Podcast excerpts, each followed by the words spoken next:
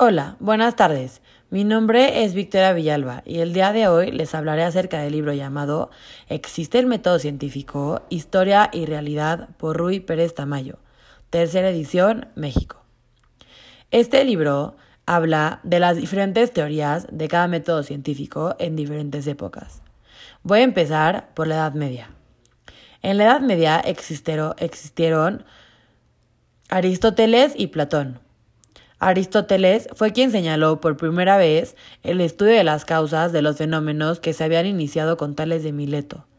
También dijo que el mundo estaba formado por un sustrato invariante.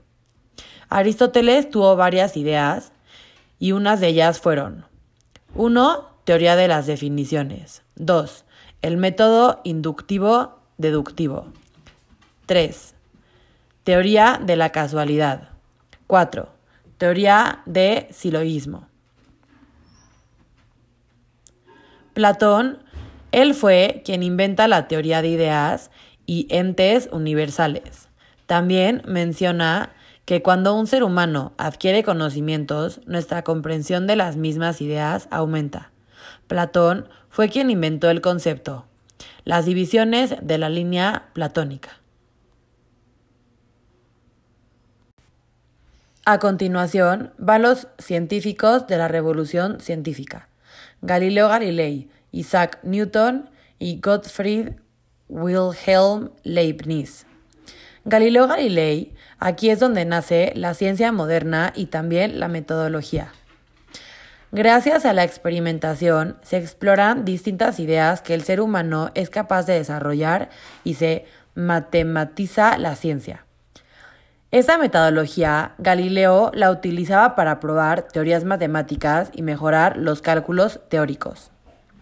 Isaac Newton fue quien utilizó el método de análisis y síntesis para sus procedimientos inductivos y eso fue lo que lo hizo el científico más exitoso y prestigiado de la historia.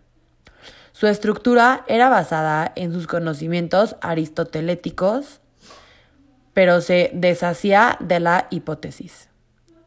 Gottfried fue uno de los intelectos supremos de todos los tiempos. Creó dos sistemas filosóficos. Uno fue optimista, ortodoxo y superficial. El segundo ha sido desterrado de sus manuscritos. Algo interesante acerca de Gottfried es que inventó la doctrina. Su programa era especialmente para deducir las leyes y principios de la naturaleza. Creó dos principios para demostrar que Dios sí existe y explicar la naturaleza. Número uno, el principio de la contradicción y el segundo, el principio de la razón suficiente. Al acabar con los científicos de la revolución científica, siguen los filósofos de la revolución científica los cuales son dos. El primero es Francis Bacon. La ciencia de Bacon es cualitativa y taxonómica. Tenía un dominio en el inglés muy impactante y originalidad sobre el método científico. El segundo es Emmanuel Kant. Emmanuel Kant escribió un libro llamado Crítica de la Razón Pura y otro, que también es autor, llamado Prolegomenos para cualquiera metafísica futura. Estos dos libros hablan de que nuestro conocimiento trasciende por la experiencia. Algo muy interesante acerca de Manuel es que impidió a Dios en los principios constitutivos. El siguiente es en el siglo XIX, empirista victoriano, llamado John Stuart Mill.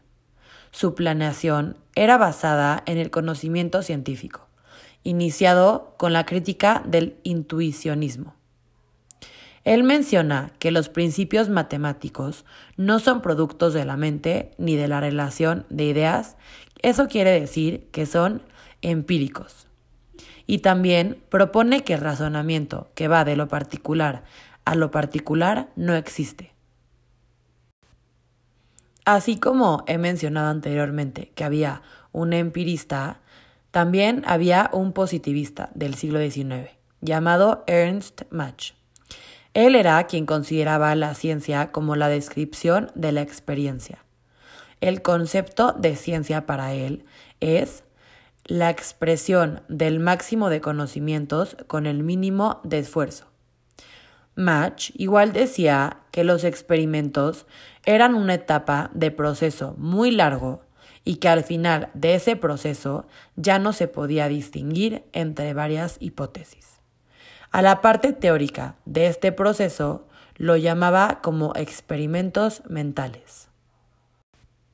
Y el penúltimo era conocido como positivismo lógico, en el cual Rudolf Carnap tenía un sistema, el cual se trataba de la descripción esquemática de un proceso imaginario, que consiste en pasos específicos. También menciona que los componentes de las percepciones son experiencias instantáneas totales. Carnap dijo que todos los protocolos de todas las ciencias debían de expresarse de forma de enunciados cuantitativos. Reconoció dos tipos de proposiciones científicas, las cuales llamó 1. Definiciones que sí son reducibles. 2. Reducciones que no lo son. Por último, ideas contemporáneas en las que las teorías de Karl R. Popper son invenciones creadas por investigadores para poder explicar algún problema y se ponen a prueba por confrontaciones con la realidad. Este método científico fue conocido como hipotético deductivo. Un argumento del método científico es aprendemos de nuestros errores. Y también otro es la ciencia progresa por medio de suposiciones. Popper decía que la ciencia empezaba con problemas y no con observaciones. Espero que les haya interesado tanto como a mí. Es algo increíble cómo el método científico consiste en muchos principios teóricos y reglas que a lo largo del tiempo se han logrado investigar e inventado desde la Edad Media hasta la actualidad, para mejorar con el tiempo su estructura.